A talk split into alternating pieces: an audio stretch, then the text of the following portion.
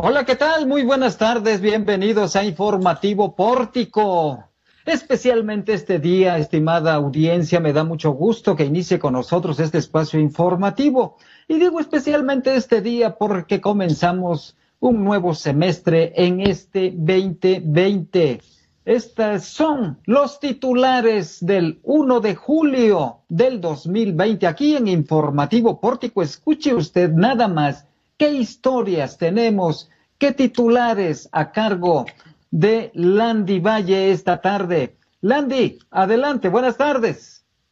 Hola, ¿qué tal Juan? Muy buenas tardes y buenas tardes a todos los que nos acompañan. Estos son los titulares de este miércoles primero de julio. Zacatecas entre los estados con más homicidios en un día. Encuentran fosa clandestina en Fresnillo con restos humanos. El Poder Legislativo también tiene responsabilidad en el tema de seguridad, dice Saúl Monreal. El bitácora del coronavirus, junio presentó el 60% del total de casos de COVID, son 929 positivos. En información de municipios, en alto riesgo de derrumbe 52 casas en la capital. Buscan cambiar el nombre del municipio de Valparaíso a Valparaíso de Manuel Felgueres. Entrevista con Virgilio Rivera Delgadillo, consejero del presidente del Instituto Electoral del Estado de Zacatecas. En notas nacionales, celebra Gobierno de México entrada en vigor del TEMEC. AMLO recuerda triunfo electoral de 2016 a dos años de la elección histórica. Estos son los titulares de este día. Quédese con nosotros. Gracias, Landy. Nada más escuchó usted qué historias tenemos para este día. Muy variado el abanico informativo que tenemos aquí cotidianamente en Informativo Pórtico. Algunos temas centrales que hemos estado analizando y dándole seguimiento por su importancia y trascendencia los tiene usted aquí en Informativo Pórtico. Uno de ellos, sin duda, el de la violencia, la violencia en el país, pero sobre todo también la violencia que nos golpea a la sociedad zacatecana. Junio fue un año, un, mes muy violento en el Estado. Araceli Martínez tiene algunos detalles de las secuelas, repercusiones y efectos de la violencia en el Estado de Zacatecas. Araceli, buenas tardes. Adelante con la información. Hola, ¿qué tal? Muy buenas tardes a todas las personas que ya se están conectando. Quiero comentarles que Zacatecas es uno de los cuatro estados con más registros de homicidios en el país tan solo en un día. Según datos oficiales, el mes de junio sumó 115 víctimas reportadas por este delito. Durante la conferencia del presidente Andrés Manuel López Obrador, se dio a conocer que este martes 30 de junio se registraron 73 homicidios en todo el país y aunque resaltó que es uno de los días con menor registro de este delito, los estados más violentos por cifras de homicidios de este martes pasado son Zacatecas en tercer lugar con seis homicidios, al igual que Michoacán. Le sigue el estado de Chihuahua con ocho homicidios y Guanajuato con diez, que es el estado con más registros. De acuerdo con datos de la Fiscalía General de Justicia de Zacatecas, en el mes de junio de este año con corte al día 29 se han registrado en todo el estado 109 homicidios dolosos, sumando los seis que el día de hoy reporta eh, la Comisión Nacional de Seguridad. Zacatecas alcanza 115 víctimas de homicidios dolosos para el cierre del mes.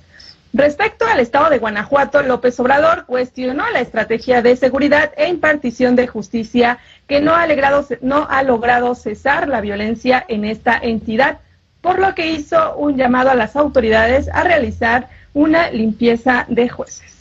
Sin embargo, el mandatario no mencionó nada sobre las otras entidades en las que están incluidas Zacatecas. Y vamos a ver más detalles del comportamiento de estos números y mi compañera Landy tiene más información. Adelante, Landy. Gracias, Araceli. Y bueno, es que dentro de las estadísticas respaldadas por la Fiscalía General de Justicia del Estado de Zacatecas, la entidad presentó más homicidios durante siete días del mes de junio, comparándose con los estados que concentran el 80% de los homicidios en toda la República Mexicana, como Guanajuato, Tamaulipas, Jalisco, Michoacán, Estado de México y Guerrero. Los días con más asesinatos en el estado fue el 26 de junio con 17 homicidios, 11 se registraron el 17 de junio, 7 el 11 de junio, 6 el 12, 24 y 30 de junio respectivamente. El viernes 26 el estado fue el que más homicidios presentó a nivel nacional nacional, perdón, en el que superó a Guanajuato, Michoacán y Oaxaca. De igual manera, el miércoles 17 presentó mayor incidencia por encima de Sinaloa y Estado de México, colocándose por debajo de Guanajuato. Cabe destacar que Zacatecas no registró homicidios en un solo día del mes de junio, que fue el 25. Y bueno, de acuerdo también a datos de la Fiscalía General de Justicia, eh, registró en lo que va del año hasta el 28 de junio 54 muertes de mujeres en todo el estado. De estos, 49 corresponden a homicidios dolosos, donde los cinco municipios de mayor incidencia es Fresnillo, Guadalupe, Enrique Estrada, Calera y Zainalto. Y bueno, también en información de Fresnillo, mi compañero Jesús de Ávila nos tiene más información respecto a el tema de seguridad. Muchísimas gracias, Landy. Muy buenas tardes a todos los internautas. Pues así cerró el mes de junio con el hallazgo de una fosa clandestina en el municipio de Fresnillo, en la comunidad Francisco, eh, Francisco y Madero, a, en la carretera a Carretas, en este lugar conocido como Sierra Madero. Y es que precisamente se, se hizo este hallazgo a la una y media de la tarde, en donde según reportes de la Fiscalía General de Justicia del Estado de Zacatecas, al, corte de las investigaciones hasta las 11 de la noche se habían encontrado restos de tres personas, las cuales actualmente se encuentran en calidad de no identificadas. Esto por el estado de descomposición que presentaban los restos humanos, además de que pues tampoco se les ha identificado si son hombres o son mujeres. Según investigaciones propias del equipo de Pórtico MX, pues de enero a junio se han presentado 24 fosas clandestinas en el estado. Estos hallazgos en distintos municipios de la entidad. Eh, actualmente la Fiscalía General de Justicia del Estado de Zacatecas, pues no nos ha confirmado tal dato, si son 24, son más o son menos las que se han, se han encontrado en el Estado de Zacatecas este, este, es, estos hallazgos de, pues que se presumen son de, de muertos por el crimen organizado, Juan.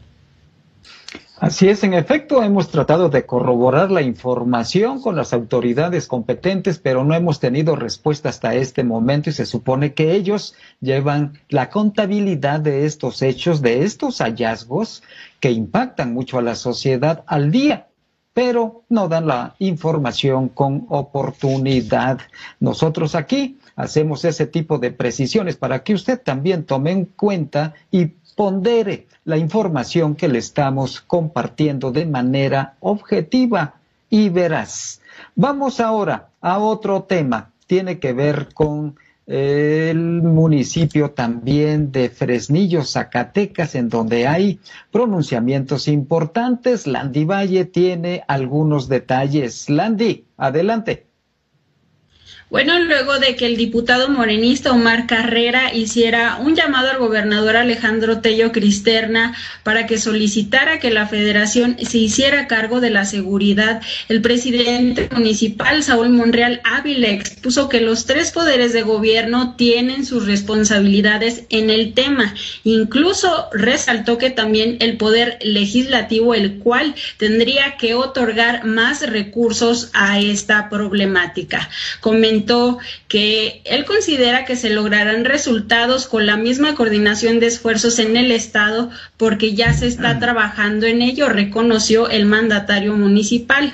Agregó que luego del hallazgo de los 14 cuerpos en Fresnillo, el gobierno del Estado atendió el tema de la inseguridad en el mineral con operativos en esta zona, además de Río Grande, Nieves, Juan Aldama y Miguel Ausa. Puntualizó que el tema de inseguridad no solo está presente en Zacatecas, sino en todo el país como Michoacán, Guanajuato, Ciudad de México y Querétaro, por lo que expuso que es un tema pendiente que tiene el presidente de la República, Andrés Manuel López Obrador. Esto fue lo que dijo en conferencia de prensa. Ese sigue, eh, no ha cesado, incluso en estos últimos días, no nada más en Fresnillo, en todo el país, Michoacán, Guanajuato, Querétaro, Ciudad de México, ha estado, pero eh, se está atendiendo con la Guardia Nacional y ya con más vehículos, esperemos que vaya atendiendo de manera gradual y sustancial el tema de la inseguridad. Es un tema pendiente que lo tendrá que atender el presidente de la República.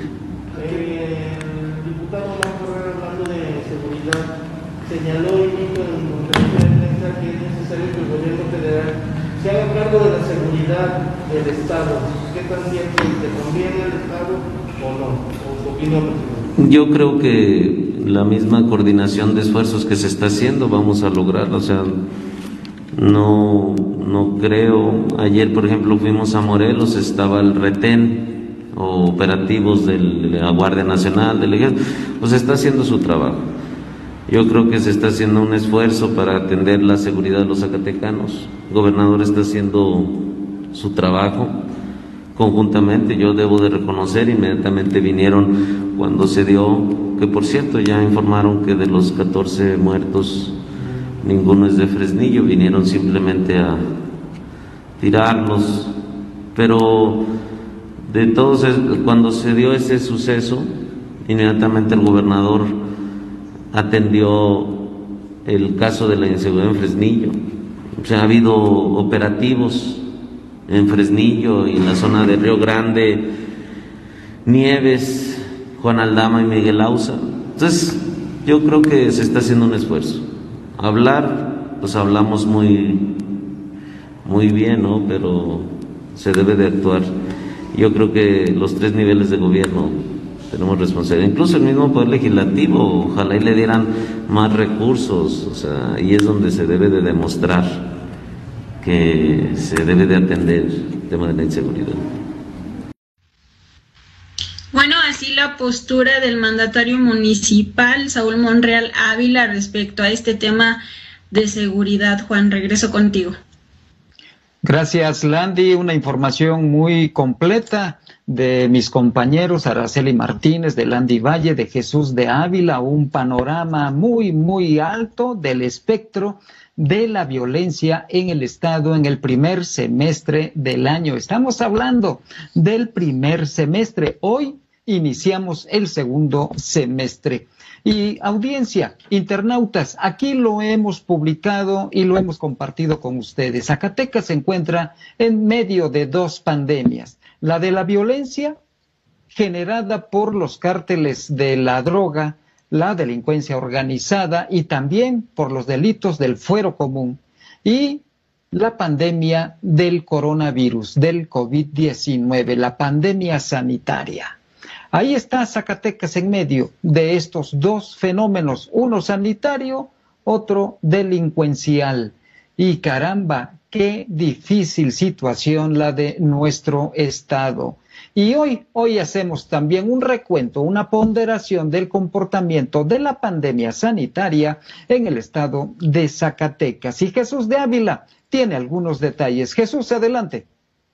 Muchas gracias, Juan. Y es que ayer la cifra el mes de junio cerró con el, pico, el mayor número de casos positivos que se han presentado en Zacatecas con 42. La cifra llegó a 929 casos positivos de COVID-19. Existen 497 casos activos en total. Hay 106 fallecimientos y 326 afortunados recuperados. los números siguen creciendo en los municipios, sobre todo en Fresnillo, que ya llegó a los 232 casos positivos, seguido de Zacatecas con 176 y Guadalupe con 147. Son los tres focos de mayor contagio en el estado. Igualmente, y como ya se lo decíamos ayer, pues tan solo en junio se presentaron casi más de 620 casos, lo que sería el doble de lo que se había presentado entre marzo, del 19 de marzo, que fue el primer caso positivo, al 31 de mayo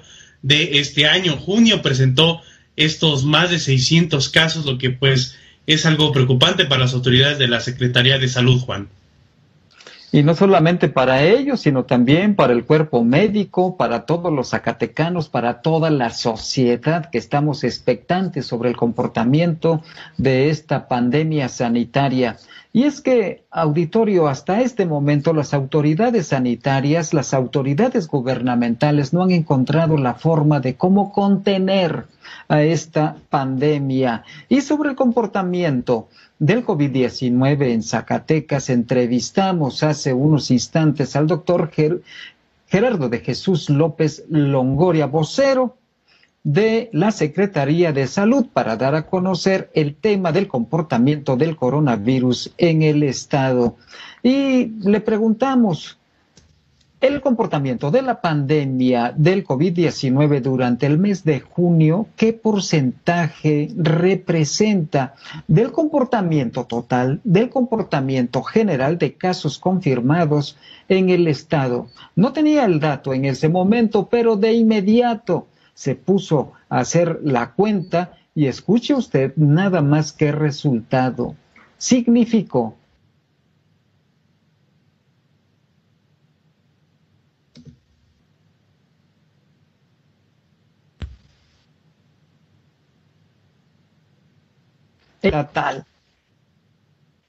Vamos a eso que dijo al respecto el doctor Gerardo de Jesús López Longoria. Escuche usted lo que apunta al respecto.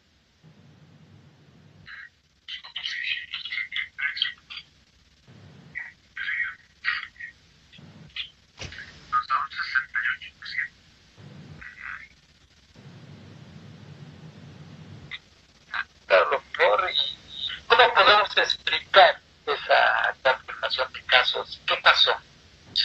Bueno, es el momento de la epidemia, Juan. A partir de que se implementó aquí, estábamos en una curva de ascenso lento, lento, lento, lento.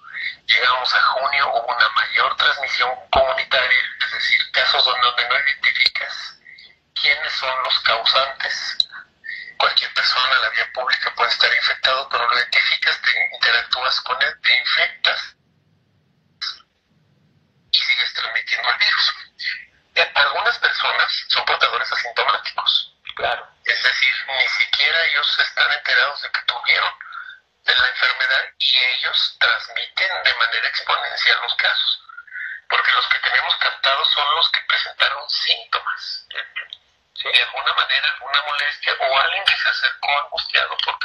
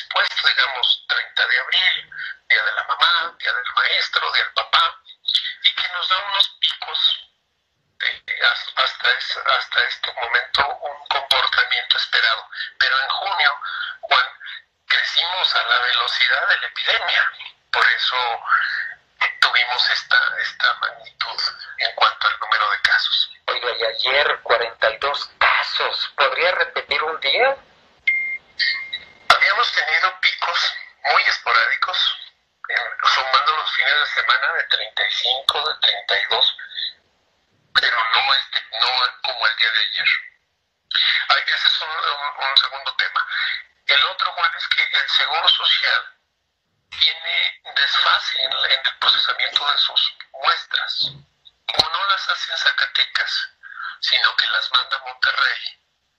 Esto conlleva que haya un desfase de tres y hasta 10 días, es decir, se acumula Entonces, cuando la suelta, pues imagínate, nos, nos desborda, por decirlo así, los resultados y nos rompe la, la tendencia que hemos estado observando, porque los promedios de, de casos que observamos en el mes de junio, pues estaban en promedio de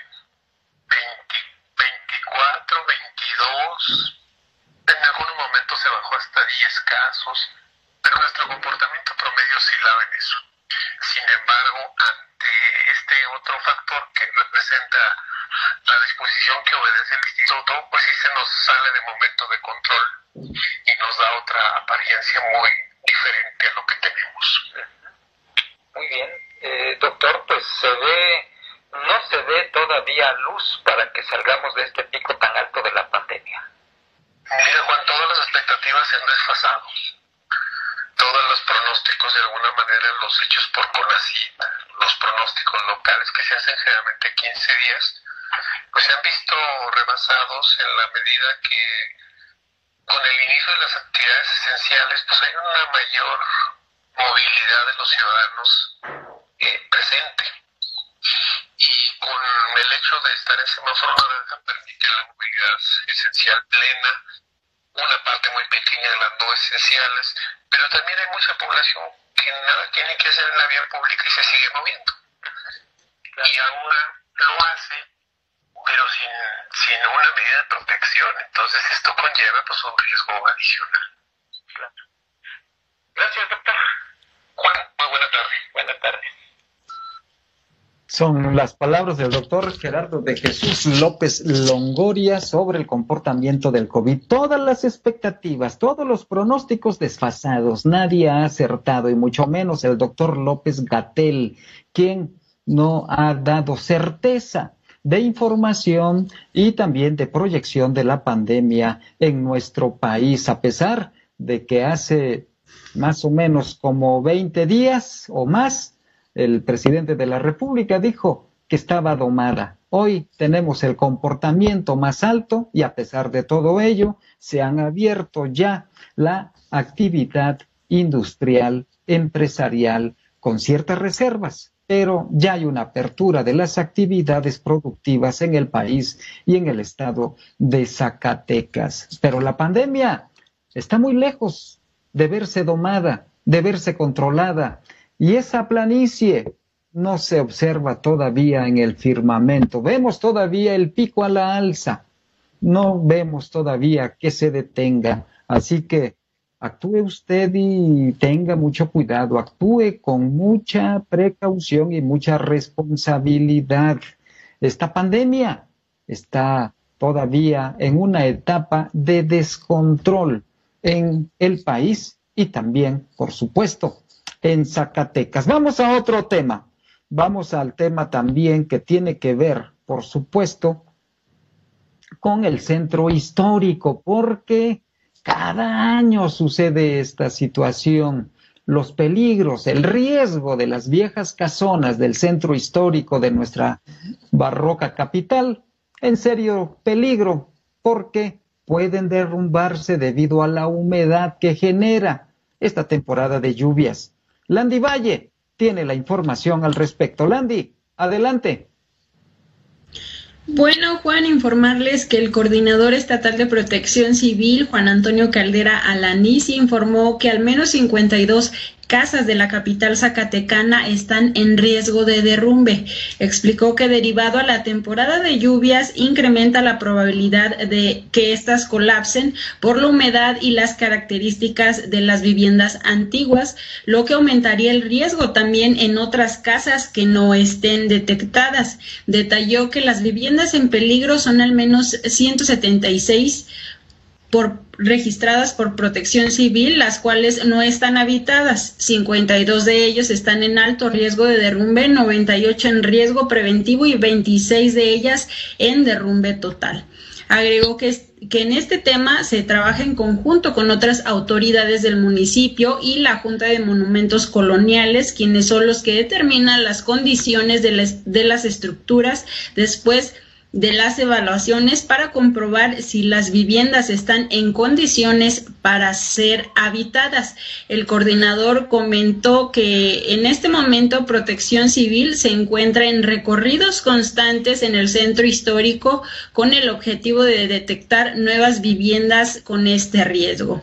Tan solo el día de ayer se registró el derrumbe en el interior de una vivienda ubicada en el callejón de Horacio de la Peña de la colonia Díaz Ordaz, donde se, reportó la caída del techo y bardas, lo que afectó a una casa aledaña.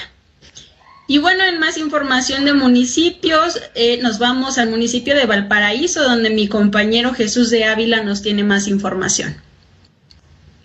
Muchas gracias, Landy. Y es que el día de ayer, en, el, en esta última sesión ordinaria del Congreso del Estado, se propuso un exhorto para que el municipio de Valparaíso cambie su nombre a Valparaíso de Manuel Felgueres, esto como parte de del acervo artístico que dejó el artista plástico que lamentablemente falleciera el pasado 8 de junio de este año. La propuesta de exhorto publicada, este, subida a tribuna, perdón, por el diputado Francisco Javier Calzada Vázquez del Partido Encuentro Social señala que se deben iniciar estos trámites burocráticos para cambiar el nombre del municipio colindante con el estado de Jalisco, principalmente pues por este, por, el, por lo que dejó en, en, el arte universal Manuel Felgueres.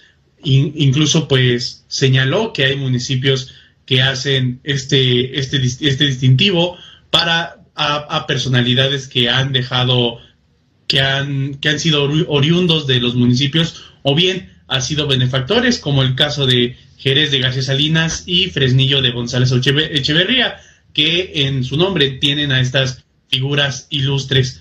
Dicho, dicho nombramiento, pues tendría, con, eh, tendría este fin de hacerle honor al nombre de Manuel Felgueres, que incluso pues aquí en la capital tiene una vialidad que conecta, que conecta el, la, la vialidad de Betagrande rumbo a Ciudad Gobierno, igualmente pues el, el Museo de Arte Abstracto Manuel Felgueres. Y es que fue el 12 de diciembre de 1928 cuando en, la, en una hacienda de este municipio nace el artista plástico Manuel Felgueres y que es reconocido a nivel nacional y mundial por su acervo artístico, Juan. Pues estaremos muy atentos a cómo se define este cambio de nombre de Valparaíso. No, más que nada es, yo creo que es un, nombre complementario el que se haría al municipio de Valparaíso, Valparaíso de Manuel Felgueres. Ojalá y se concrete, es uno de los artistas plásticos y escultores zacatecanos de proyección internacional y también muy querido en tierra zacatecana, por supuesto. Gracias, Jesús. Y hago un enlace en este momento con el maestro Virgilio Rivera Delgadillo. Él es consejero presidente del Instituto Electoral del Estado de Zacatecas. Maestro, buenas tardes. Buenas tardes, Juanito. Con mucho gusto y a la orden. Maestro, ¿cuántos partidos políticos van a participar en el proceso electoral 2021 y cómo está ya la organización de este proceso en medio de esta pandemia sanitaria. Con mucho gusto. Todavía no sabemos con precisión en cuántos va a quedar. Lo que sí ya sabemos, cuántos están de los que van a contender. Se encuentran siete partidos políticos nacionales, conocidos ampliamente por todos, más cinco partidos políticos locales, que son Nueva Alianza, que fue Partido Político Nacional, a nivel nacional perdió el registro, pero la Ley General de Partidos contempla un procedimiento extraordinario para cuando en alguna entidad federativa uno que pierde a nivel nacional por no llegar al umbral del porcentaje del 3%, puede, si en la entidad federativa obtuvo un porcentaje suficiente más amplio 3% y dentro de los parámetros que la señala. Fue el caso de Nueva Alianza, no así de Encuentro Social, que tanto en lo nacional como en lo local perdió el, el registro. El partido Nueva Alianza, que hoy es Nueva Alianza Zacatecas, llevó a cabo, a cabo el procedimiento rápido que señala la general de partidos y nosotros resolvimos, obviamente porque eh, satisfizo los requisitos legales, el otorgamiento del registro como partido político local. Y cuatro que ya estuvieron en el pasado proceso electoral, que no tuvieron el umbral del 3%, pero que sin embargo como habían llegado en condiciones desventajosas en relación con los partidos políticos nacionales, el tribunal, a través de su sala regional de Monterrey, del Poder Judicial de la Federación, del Tribunal Electoral del Poder Judicial de la Federación, les otorgó la conservación de su estatus como partido político local. Ellos, recordemos, son el partido político Paz para desarrollar Zacatecas, Movimiento Dignidad, la familia primero y el Partido del Pueblo. Los tres, los tres, uno de ellos a excepción de la familia primero, sí fueron al proceso electoral, sí contendieron, fueron a la boleta, el partido de la familia primero determinó no hacerlo y el tribunal le concedió el derecho de continuar siendo partido político local. Entonces, con esos cinco partidos políticos locales, los siete nacionales, más los que el mes que entra, que es el plazo que determinó el Consejo General del INE por esta circunstancia de la pandemia, que sea hasta agosto. Bien reciben el mes después, pero por la circunstancia de suspensión de las actividades y los procesos en trámite, el Consejo General determinó que se fuera hasta el mes de agosto. ¿Cuántos pueden ser? Pueden ser lo mismo cinco, cuatro, tres, dos o uno. Entonces, ese será el total de partidos políticos que contenderán en la próxima elección. A celebrarse las elecciones el domingo 6 de junio del 2021.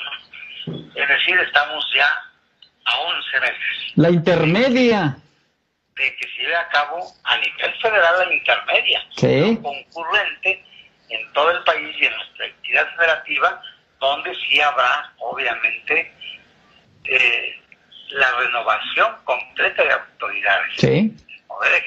Que es la gobernatura, los 58 ayuntamientos de los 58 municipios, más la legislatura local en sus 30 diputaciones de mayoría y de representación proporcional. ¿Qué año vamos a tener, maestro Virgilio? ¿Eh? Político, político.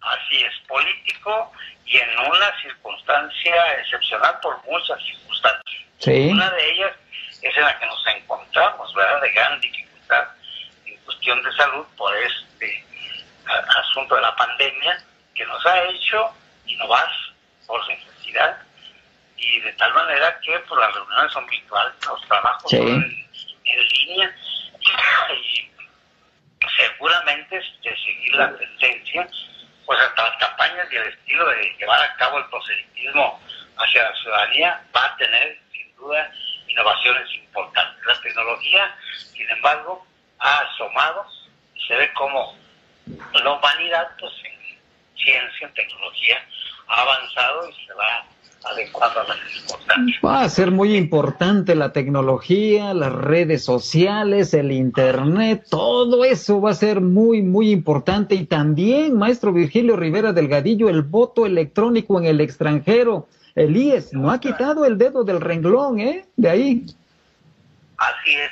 Bien, hay que, hay que decir que son los ciudadanos zacatecanos y los mexicanos en general de todo el país que radican en cualquier parte del mundo quienes han empujado, han exigido, han, vamos a decirlo coloquialmente, obligado a las instituciones electorales a que se den pasos importantes, como es precisamente el que ya el voto por primera ocasión en la historia de nuestro país es voto electrónico por internet desde el extranjero, va a ser la primera ocasión que en el próximo proceso electoral se lleve a cabo. Y ya están los trabajos muy avanzados, ya está trabajando el equipo INE con los 32 institutos locales electorales para promover la esencialización, para preparar los escenarios eh, de lo que va a ser la documentación, las bases, la integración de la lista nominal para votar desde el extranjero y obviamente el mecanismo sigue siendo postal, pero se agrega el voto electrónico por, por internet y esto es una gran innovación, junto con otras circunstancias porque políticamente los que está cambiando mucho el escenario. Socialmente nuestro país es otro, económicamente hay grandes dificultades. La cuestión de la inseguridad seguramente obligará a que tanto los actores, la ciudadanía como las instituciones electorales enfrentemos circunstancias nuevas y difíciles. Creo que va a ser un proceso trascendental, magno porque se renovarán poco más de 21 mil cargos de elección en el país. 15 gobernaturas, dentro de ellas la nuestra. La Cámara de Diputados, que es el 50% del Congreso de la Unión, prácticamente 30 renovación de los poderes legislativos de las entidades federativas y la gran mayoría de los municipios, de los ayuntamientos de, nuestro país. Entonces es enorme, ya ha crecido además la población. Pensemos que se, tenemos alrededor de 95 millones que podemos sufragar tanto aquí en nuestro país como en cualquier parte del mundo.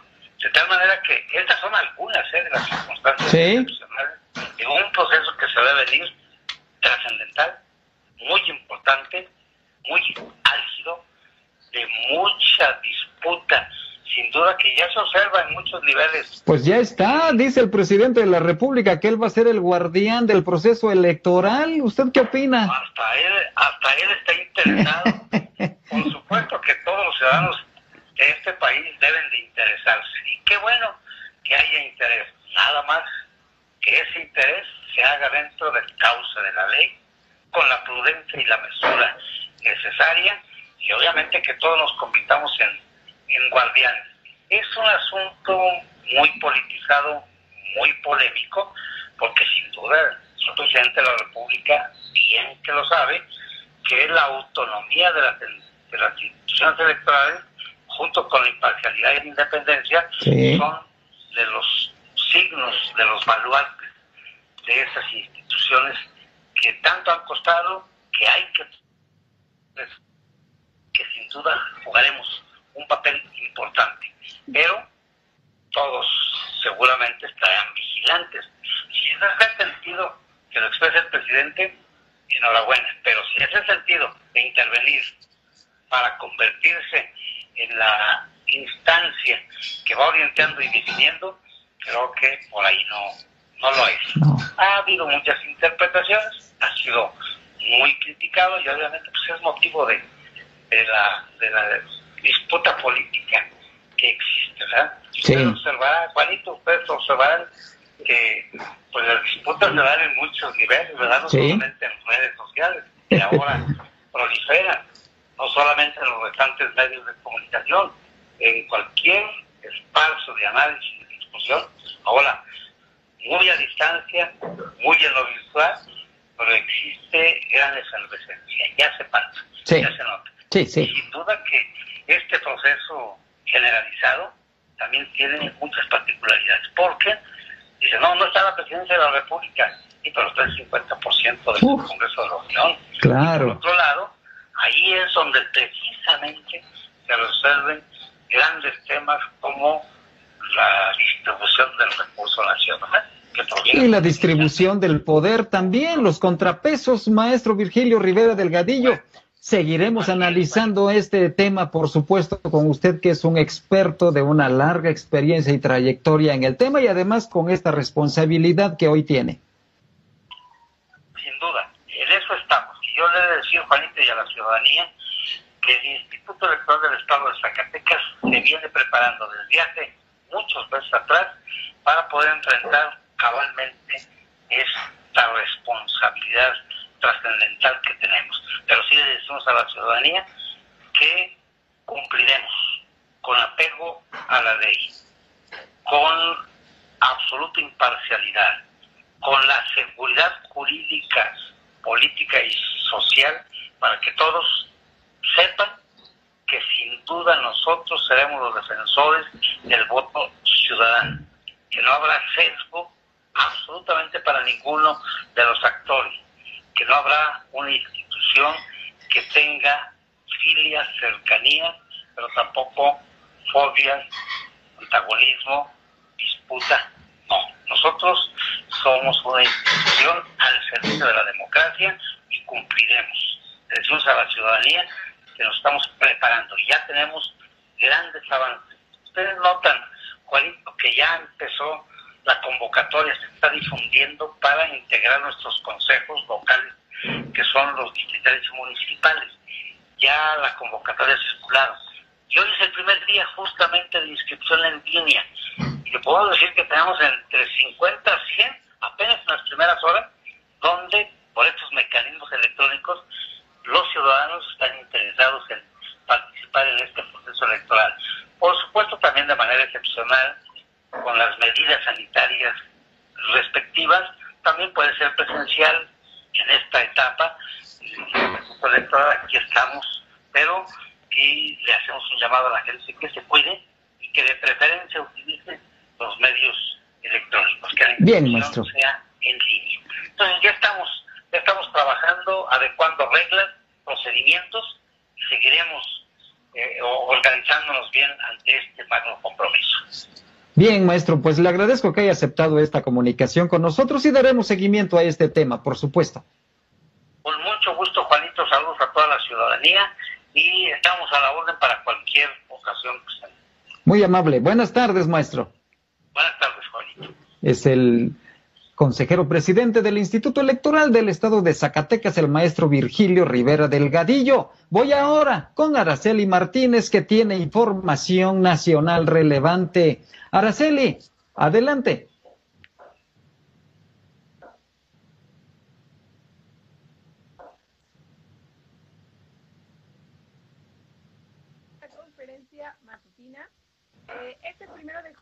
Es la entrada en vigor de la nueva etapa del TME.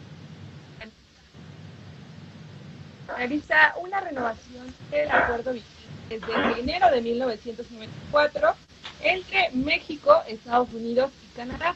El presidente Andrés Manuel López Obrador celebró este acontecimiento en la conferencia matutina y el secretario de Relaciones Exteriores, Marcelo Ebrard, la secretaria de Economía, Graciela Márquez Colín, y Pérez Ibarra, consejero político de eh, acompañaron al presidente para explicar los detalles de esta actualización de reglas en el acuerdo. Eh, por su parte, el canciller también detalló que el 8 de julio tendrá lugar el encuentro bilateral entre los presidentes de México y Estados Unidos. El 9 de julio se dialogará en torno a la agenda trilateral de México, Estados Unidos y Canadá. Y bueno, en otra, en otra noticia, también durante la conferencia matutina, el presidente recordó al inicio de su conferencia que este primero de julio también se cumple dos meses que ganó las elecciones de 2018.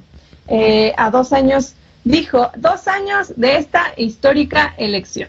AMLO expresó que hay ciudadanos que piensan que nos tocó el peor momento con el mejor gobierno, pero en general él considera que la cuarta transformación va bien. Desde su tradicional mañanera en Palacio Nacional, López Obrador presumió que actualmente su gobierno tiene más apoyo que el que recibió en la elección presidencial de 2018, en donde triunfó con un 53% de los votos. Sin embargo, la que acaparó toda la atención en redes sociales fue la escritora Beatriz Gutiérrez, su esposa, por la respuesta que dio a un usuario de Twitter que preguntaba sobre la atención a los niños con cáncer. Gutiérrez Müller compartió un tuit en el que celebraba estos dos años del triunfo electoral de su esposo, el presidente López Obrador, y en las interacciones un usuario le preguntó sobre cuándo atendería personalmente a los padres de los niños con cáncer. Como respuesta, eh, Beatriz Müller escribió al usuario, No soy médico, a lo mejor usted sí, ándele, ayúdenos. Y bueno, luego de una ola de críticas que recibió sobre esta respuesta, borró, la borró y además puso candado para limitar la vista de sus tweets. No es la primera vez que hace esto, ¿eh? Ya estuvo incluso ausente después de una fuerte polémica que se generó hace unos meses. Estuvo ausente, se bajó de las redes sociales, no volvió, o sea, ahora regresa y nuevamente polemiza la señora Beatriz Gutiérrez Müller. Así es, bueno, también tú tienes sus arranques de, de, ira por un tiempo y un tiempo tiene la piel muy delgada, muy delgada. Un tiempo nos dejó en, en Twitter, ya no tenía cuenta, pero regresó y vaya que ha tenido uno que otro resbalón también. Bueno, pues así son las redes sociales, hay que tener cuidado también con ellas, pero es parte también de la libertad de expresión. Hay de todo, hay de todo en la red, hay de todo en estas eh, redes sociales. Bueno, Gracias, Araceli. Si no tienes inconveniente, regresamos en un momento más, si es que se genera más información, por supuesto. Mientras tanto, vamos a darle la bienvenida como cada miércoles a Karina de León. ¿Cómo suena tu banda sonora? Karina de León tiene este asertivo comentario. Escúchelo usted. Hola, ¿cómo estás? ¿Cómo suena hoy tu banda sonora? Mi nombre es Karina de León y en el tema de hoy quiero hacerte varias preguntas con una sola intención o propósito. Ver cómo te sientes al escucharlas. No el que me des una respuesta o el que tú tengas una respuesta inmediata, sino qué sientes cuando estas preguntas llegan a tus sentidos, empezando por el oído. ¿Cuál es la relación que tú llevas con tu niño interior? A través de esta relación, ¿qué imagen tienes de ti? Hay una imagen de seguridad, confianza, autoimagen segura, de conocimiento, o hay un tanto de punto de inflexión, eh, hay inseguridad, incertidumbre. ¿Cómo es que vive en ti ese niño interior? ¿Sabías que la forma o experiencia que tienes sobre tu niñez tiene mucho que ver con tu imagen y relaciones ya en la etapa de adultos? Y sobre todo, el tipo de relaciones o vínculos que estás fomentando, creando, ya sea con asertividad o no tanto. ¿Qué recuerdo es el primero que viene a tu mente, de tu memoria, de tu infancia?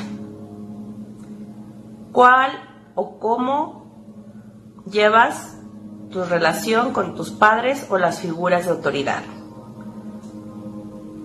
La imagen va más allá de la apariencia. La imagen se basa también en el comportamiento. Y nuestro comportamiento tiene que ver con la seguridad confianza, valía, conexión y la pasión que imprimimos cada día, cada instante, en cada espacio. Si estas fortalezas se convierten en debilidades y hay falta de pasión, falta de conexión y así cada una de ellas, es un trabajo que solo nos corresponde a nosotros el fomentar asertividad y crear imágenes relaciones desde el conocimiento de lo que somos, pero sobre todo de lo que deseamos ser. Hoy en Cómo Suena tu banda sonora es mi contribución y aportación para que te preguntes y te cuestiones cómo estás con tu niño interior y a través de él qué imagen o qué vínculos estás creando. Como relacionista pública, te invito para que confíes en tu intuición y en los sentimientos que vienen hacia estas preguntas o cuestionamientos. Nos vemos pronto y espero que estés bien, rodeado de las personas que amas. Elige ser y trascender tu imagen.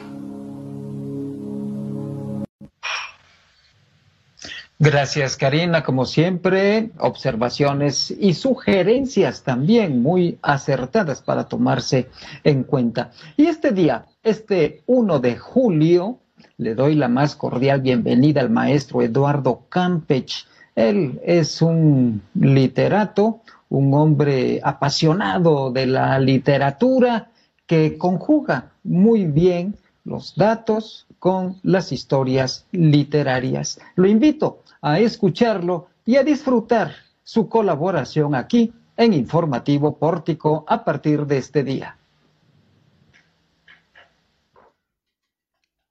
Ladrones.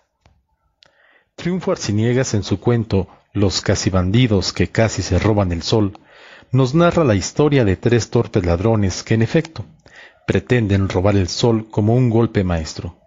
Plutonio, Plutarco y Plumero son el trío de protagonistas que ponen en práctica diversos mecanismos para ejecutar su cometido. Consideran utilizar hielo, una soga, entre otras opciones. La divertida estupidez de los bandidos, bueno, casi bandidos, es sólo comparable a la de aquellos ladrones que compartieron en Facebook los detalles y producto de sus hurtos, o al que en el año 2014 se quedó dormido en el hecho matrimonial de la casa inglesa a la cual ingresó a robar. En nuestro país también se han dado a conocer personajes que no les envidian nada a los anteriores. El periódico Publímetro consigna alguno de ellos, el que ofreció a su dueño original una lona, manguera de gas y estructura para la venta de tacos robada en un negocio días antes. La tentación de presumir en redes sociales sus éxitos delictivos tampoco es ajena al territorio mexicano. Nuestro conacional tuvo la genial idea de acompañar la selfie con la máscara de zombie utilizada en el atraco. En la Divina Comedia, concretamente el octavo círculo infernal, está destinado a los ladrones. Entre otros, encontraremos a Caco, ser mitad hombre, mitad sátiro, que vomitaba humo y llamas. En la Eneida, Caco roba unas reses, de ahí que a los ladrones también se les llame cacos. Etimológicamente la palabra ladrón deriva del latín latro o latris, que era el nombre con el cual se designaba a los guardias de mercancías, las cuales eran vigiladas y protegidas de la rapiña de otros, pero no solo la de ellos. Octavio Paz nos cuenta el caso de un asalto inusitado, la extracción de los ojos por ser de color azul. El ramo azul es un, cuento Y finalmente, muchas gracias maestro, lo tendremos aquí cada semana su colaboración del maestro Eduardo Campech. Bienvenido. Vamos a otra información porque me acaba de llegar esta información que dice lo siguiente. Más de 1.500 colaboradores del Ayuntamiento de Zacatecas se verán beneficiados con la construcción de un nuevo comedor dentro de las instalaciones de la presidencia municipal como parte de los trabajos de mejoramiento que ha impulsado el alcalde capitalino Ulises Mejía Aro durante su administración al supervisar el grado de avance de esta obra que se construye, donde anteriormente se ubicaba la ludoteca municipal, el presidente municipal de Zacatecas señaló que se trata de acciones que mejoran la calidad de vida y rendimiento de quienes laboran en diferentes áreas del ayuntamiento, pues al ser una administración dinámica que trabaja de tiempo completo, se requiere de un espacio digno donde se puedan tomar los alimentos de modo higiénico y accesible. Mire qué buena acción, un comedor ahí para los trabajadores del Ayuntamiento de Zacatecas en la presidencia municipal de nuestra bizarra capital. Pues enhorabuena, es una obra social que mucho ayudará a los trabajadores de la Administración Municipal Zacatecana. Con esta información llegamos al final de nuestro informativo Pórtico. Muchas gracias por el favor de su atención, pero sobre todo, gracias por su confianza. Gracias también a quien hacen posible que usted esté muy bien informado todos los días. Gracias a Landy Valle, a Jesús de Ávila, a Araceli Martínez y por supuesto también a nuestro productor y creativo, y también el gurú informático de Informativo Pórtico que hace maravillas y a veces milagros a Omar Reyes. Soy Juan Gómez, como muy rico, cuídese y hasta mañana.